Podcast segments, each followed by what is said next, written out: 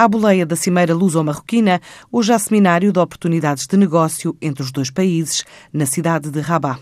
Depois de um dia dedicado à política, hoje a agenda da comitiva que acompanha o Primeiro-Ministro é mais dedicada às relações comerciais com este encontro, organizado em conjunto pelas agências de investimento e comércio externo dos dois países, que pretende discutir perspectivas e relacionamento bilateral.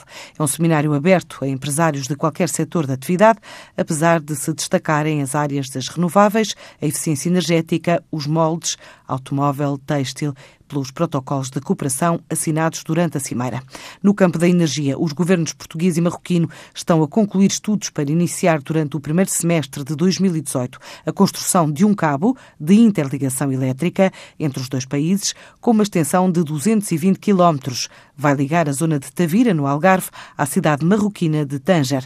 Este é um projeto de investimento avaliado entre 500 e 700 milhões de euros, tendo como modelo técnico e financeiro o esquema de operação usado na ligação entre a Holanda e o Reino Unido, que custou cerca de 600 milhões de euros. Em matéria de relações económicas, mais de 1.300 empresas portuguesas estão a exportar para o mercado de Marrocos, o país que registrou o ano passado um crescimento na ordem dos 4%.